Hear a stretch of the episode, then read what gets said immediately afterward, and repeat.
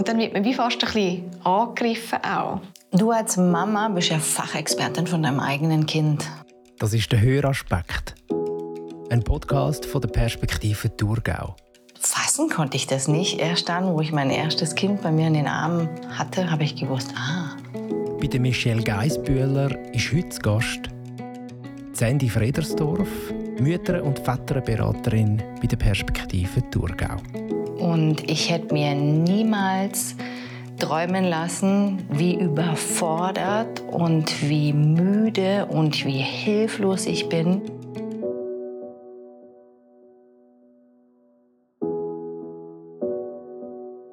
Sandy, als Mutter oder Vater hat man jetzt ja, was man sich gewünscht hat. Ein Kind. Alles ganz einfach. Wieso kommen trotzdem Eltern zu dir und bitten dich um Rat? Die Eltern kommen aus verschiedenen Gründen zu uns in die Beratung. Sei es, wenn es um Ernährung, um Stillen geht oder wenn es um Schlafen geht. Schlafmangel ist ein ganz, ganz großes Thema. Oder wenn Kinder schreien, gerade am Anfang.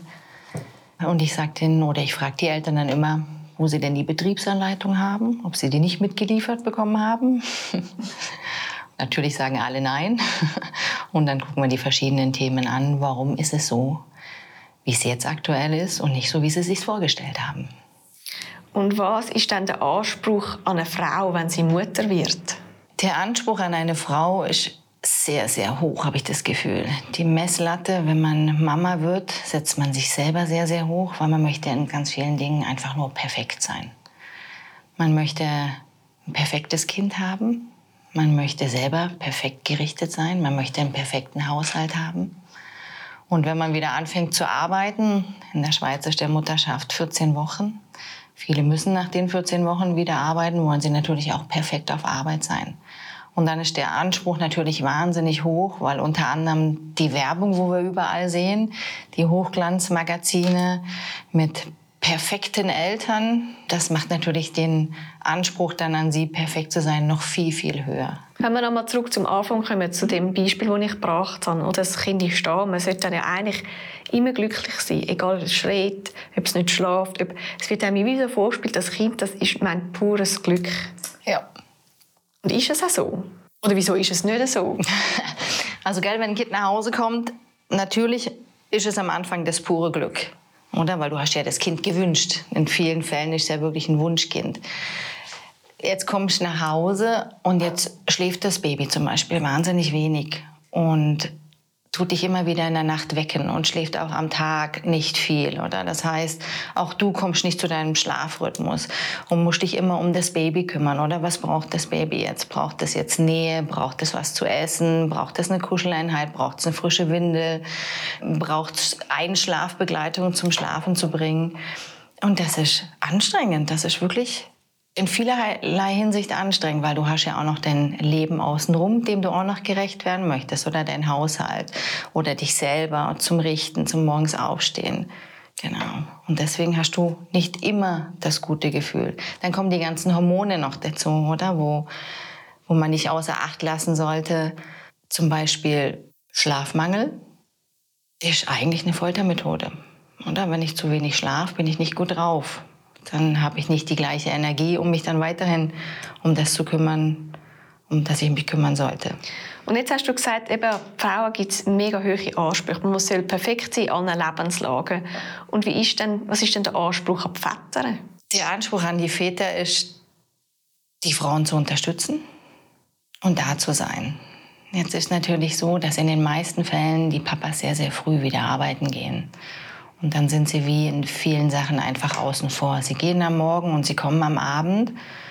Und dann kommen sie nach Hause und dann ist vielleicht wirklich der Haushalt noch nicht gemacht, haben eine aufgelöste Mama, die vielleicht nicht weiß, wie sie aktuell mit ihrem hochschreienden Kind umgehen soll. Und dann kommen sie natürlich auch an ihre Grenzen, weil sie am Anfang gar nicht wissen, was sollen sie denn jetzt machen und wie sollen sie das machen. Generell glaube ich, dass die Väter nicht ganz so einen hohen Anspruch haben an sich, weil sie auch gar nicht so viel mit involviert sein sind, ohne das böse zu meinen. Das ist einfach gegeben oder eben weil viele arbeiten gehen. Wie kann man sich dann aufs Älterwerden vorbereiten, dass man eben nicht so überfahren wird? Wie kann man sich vorbereiten? Ich denke, es gibt jenste Ratgeber, die man lesen kann. Und man kann sich auch Freunde oder Eltern fragen. Aber sind die denn ehrlich? ehrlich mit schönen Sachen definitiv. Ob die Freunde oder die eigenen Eltern auch negative Sachen sagen, hm, ist die Frage. Ich glaube, das kommt so ein bisschen auch drauf an. Du kannst wahnsinnig viele Ratgeber lesen und dich auch wahnsinnig viel im Internet und so weiter darauf vorbereiten. Aber schlussendlich, wie du dich danach fühlst, was auf dich drauf zukommt, was Mutterliebe überhaupt heißt, dieses Gefühl, was du dort bekommst, wenn du das erste Mal dein eigenes Kind in den Armen hältst, das kann dir keiner beschreiben. Von dem her kannst du da auch das nicht in einem Ratgeber lesen. Ich finde, wo jemand zu mir, wo ich Mama geworden bin, und das haben alle immer von diesem Mama-Gefühl gesprochen. Fassen konnte ich das nicht. Erst dann, wo ich mein erstes Kind bei mir in den Armen hatte, habe ich gewusst, ah, das heißt also, Mama zu sein oder dieses Mama-Gefühl zu haben. Und ich finde, das ist wahnsinnig schwierig zu beschreiben.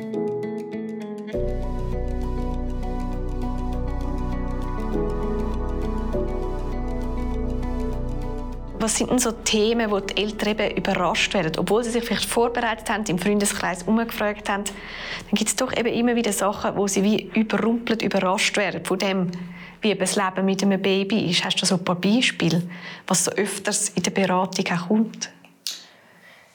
Sie werden viel überrascht durch den Schlafmangel, ähm, dass Babys halt im Normalfall nicht drei, vier, fünf, sechs Stunden am Stück durchschlafen können. Es gibt Babys, die das natürlich machen, keine Frage, aber nicht alle. Was Kinder im Allgemeinen von der Ernährung, gerade Thema Stillen zum Beispiel, was macht das mit der Frau, oder? Ihr Körper, ihre Brust. Genau, was heißt das zum Thema Paarbeziehung? Ich glaube, da sind sich viele auch gar nicht bewusst, dass einfach nichts mehr so ist, wie es vorher war. Wenn es schon Geschwister gibt, Thema Geschwister, was macht das mit den größeren Geschwistern? Dann als Eltern, wie werde ich allem gerecht? Das ist auch ein großes Thema. Ernährung ist ein großes Thema. Nicht nur der Stillen, sondern auch danach. Genau, einfach, dass wirklich alles anders ist als vorher. Und eben, es gibt ja nicht nur, das hast du jetzt auch schon ein paar Mal gesagt, nur die Pflicht dem Kind gegenüber, sondern es gibt ja auch noch die Beziehung, die man hat mit dem Partner oder der Partnerin. Und Kannst du vielleicht sagen, was ändert sich denn im Leben von einem Paar, wenn ein Kind auf die Welt kommt? Alles. alles. Und kannst du das alles auch noch ein bisschen umschreiben? Wie das ist jetzt du fühlst dich total glücklich, wenn so ein Baby nach Hause kommt. Und du hast vorher zum Beispiel mit deinem Partner mal Abende gehabt, wo ihr eure Zeit gehabt habt auf der Couch oder im Ausgang. Und das gibt es einfach danach nicht mehr, weil du immer mit diesem Baby beschäftigt bist. Oder der Fokus liegt wirklich auf dem Kind und nicht mehr auf dem Partner.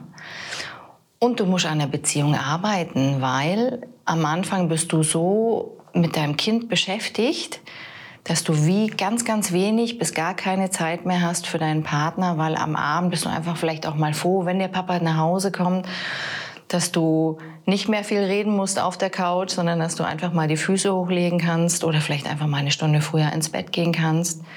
Und das ist natürlich für den Partner dann zum Teil auch unverständlich. Jetzt kommt er nach Hause und jetzt ist die Frau vielleicht einfach nur noch müde und mag nichts wissen.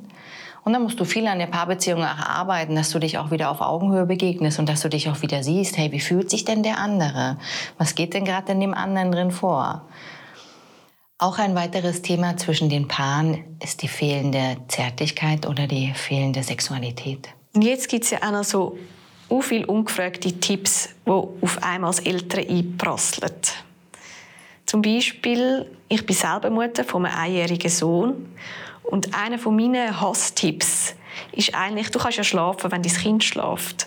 Und das funktioniert für mich so gut wie nie, weil ich kann nicht auf Knopfdruck von total aktiv immer schauen, was er macht, auf Null runterfahren und dann einfach schlafen.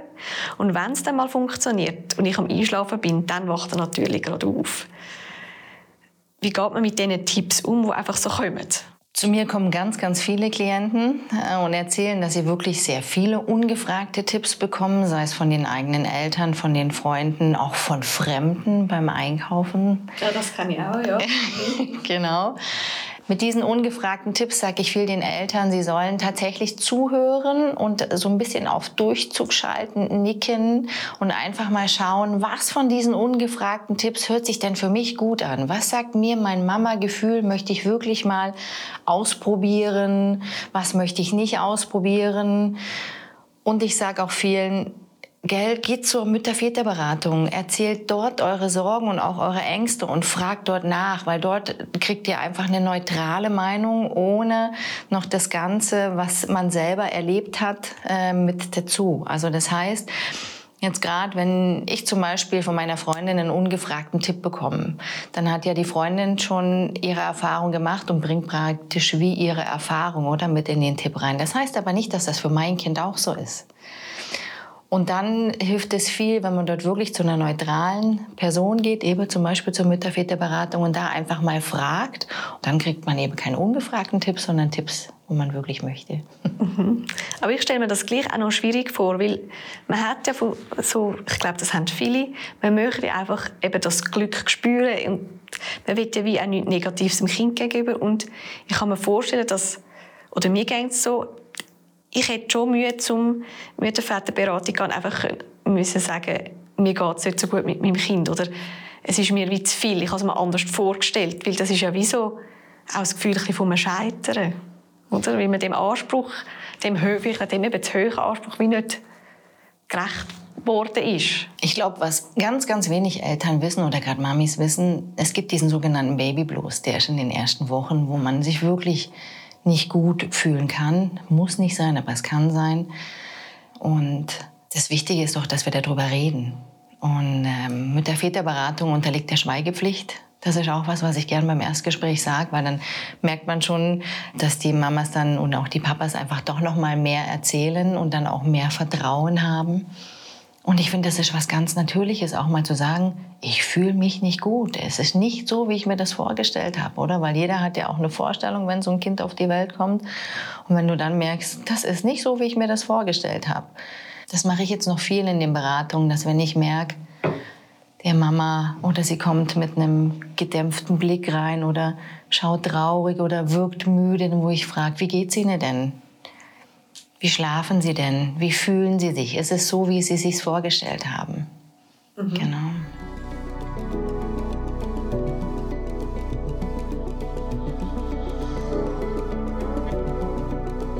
Und dann ist also das erlebe ich auch immer wieder, dass man als Frau oft auch in Frage gestellt wird als Mutter und das ja dann auch vor allem von anderen Müttern. Also da fehlt irgendwie wie die Solidarität. Also egal wie man es macht, es ist immer falsch. Wenn man das Kind in die Kita gibt, bin ich eine Rabenmutter, weil ich mein Kind zu wenig liebe und das einfach abgeben kann. Wenn ich aber entscheide, zum Zuhause bleiben und es nicht fremd betreuen lassen, bin ich eine Glucke, die nicht loslassen kann. Das sollte ich dringend lernen. Und da hast du sicher noch weitere Beispiele. da gibt es ganz, ganz viele Beispiele. In der Schweiz ist der Mutterschaftsurlaub 14 Wochen. Und das heißt, doch einige Mamis müssen danach wieder arbeiten, ob sie wollen oder nicht, sondern sie müssen. Und dann gibt es ähm, andere Mamis, wo zu Hause bleiben dürfen, weil sie es sich einfach finanziell leisten können. Oder? Und genau dann entsteht der Konflikt, wenn sich genau so zwei Mamis unterhalten, oder? Dann versteht natürlich die eine Mami nicht, warum gibst du dein Kind in die Kita? Und die andere Mami sagt aber vielleicht, hey, eigentlich tut es dem Kind ganz gut, weil das Kind dort auch zum Beispiel unter anderem Sozialkompetenz lernt. Und schon entstehen natürlich die zwei Gegensätze. Und äh, genauso ist das bei ganz vielen Themen Schlafen, Spielen, Ernährung, wo je nachdem, was du als Mama auch für einen Rucksack mitbringst, das heißt, so wie du aufgewachsen bist, so wie du geprägt bist, weißt du eigentlich auch, was du für dein Kind möchtest oder nicht möchtest. Und genauso eine Vorstellung hast du. Und genauso entstehen dann die Gegensätze. Dass der eine sagt, was, das gibst du deinem Kind zu essen, ich finde das nicht gut, weil ich mache das so und so. Also man könnte ja wie auch merken, okay, sie macht es anders. Mhm. Es ist aber auch in Ordnung, aber wieso probieren Mütter, es fällt mir vor allem bei Müttern auf, probieren einem wie so die eigene Meinung aufzudrücken. So ein bisschen, eben, wo wir kommen, jetzt gibt es, also die eine Mutter gibt dem Kind einen Farmerstängel und sagt, ja, nein, sie darf doch keinen Farmerstängel, viel zu viel Zucker. Und dann wird man wie fast ein bisschen angegriffen auch. Du als Mama bist ja Fachexpertin von deinem eigenen Kind. Und du hast das Gefühl, dass was meinem Kind gut tut, tut auch allen anderen gut. Und ich glaube, dass viele diesen Blickwechsel auf andere Fachexpertinnen von ihren eigenen Kindern wie gar nicht sehen, sondern wirklich so ihr eigenes. Jetzt gerade mit dem Pharmastängel, mit dem Zucker, oder? Der Zucker ist nicht gut fürs Kind, also gebe ich das meinem Kind nicht. Aber wieso gibst du deinem Kind denn den ungesunden Zucker? Weil ich weiß es ja und dann versuchst du es mir weiterzugeben. Und wie ist denn das unter Vätern? Geben Sie sich einmal so ungefragt Tipps? Oder ist das eher so ein Frauenthema?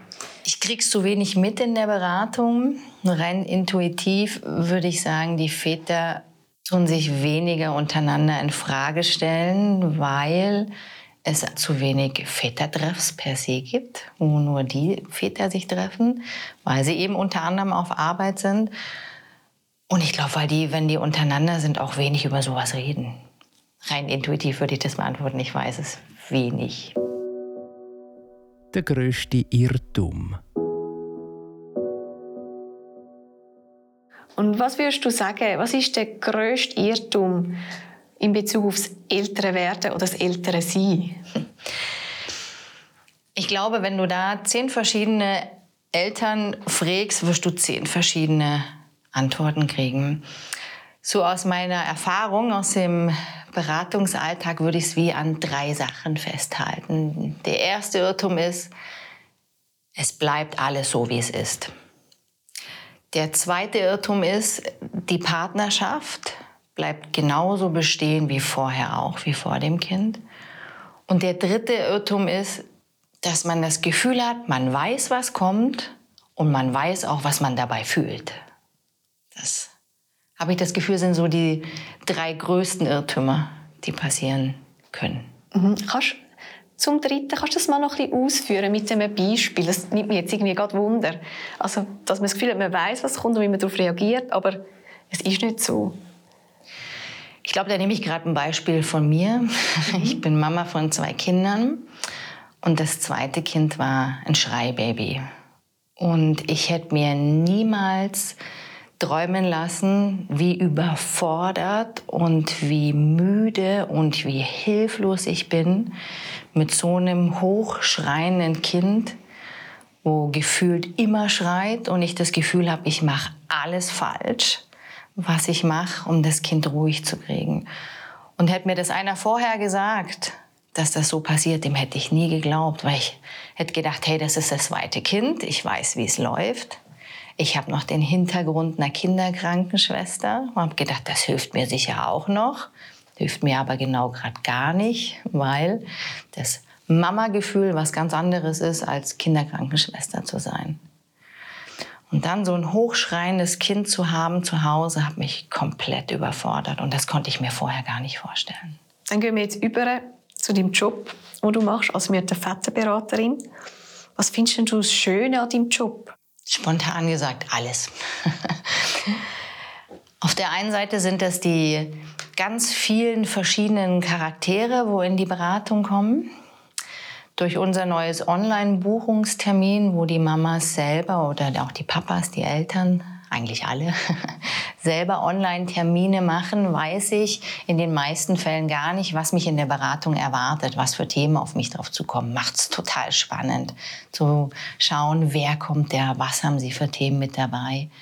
Gehen sie mit einem Lächeln wieder raus? Wie reagieren die Kinder auf ein? Das ist so der eine Part. Und der andere Part ist, ich arbeite wirklich in einem super Team ich habe eine neue, kompetente Bereichsleitung und ich fühle mich gut aufgehoben unter dem Dach von der Perspektive Thurgau. Und wie findest du den Ausgleich, wenn es jetzt mal eben auch schwierige Themen in der Beratung gibt? Mein Ausgleich ist mein turbulentes Zuhause. Als Mama von zwei sehr quirlige Jungs kann ich wirklich sehr gut zu Hause dann abschalten, weil ich dann gar nicht, wie gar nicht mehr dran denke. Das ist so der eine Part. Und der andere Part ist, wenn es ganz, ganz schwierige Beratungsthemen sind, dann habe ich immer die Chance auf eine anonymisierte Fallbesprechung innerhalb meines Teams. Das heißt, Fälle werden so anonymisiert, dass niemand mehr weiß, über wen ich dort spreche. Und da kann ich einfach nochmal das Fachwissen der anderen Fachmitarbeiterinnen ähm, mir zu Hilfe holen, wenn ich einfach wie nicht weiter weiß oder wenn ich merke, ich stoße dort an. Danke, Sandy, für das spannende Gespräch. Wenn ihr noch mehr zu dem Thema wissen wollt oder ihr eine andere Frage an eine von unseren Mütterfettenberaterinnen habt, findet ihr alle Infos zu der Beratung und zum Termin zu vereinbaren in den Show Notes, also im Text zu dieser Podcast-Folge.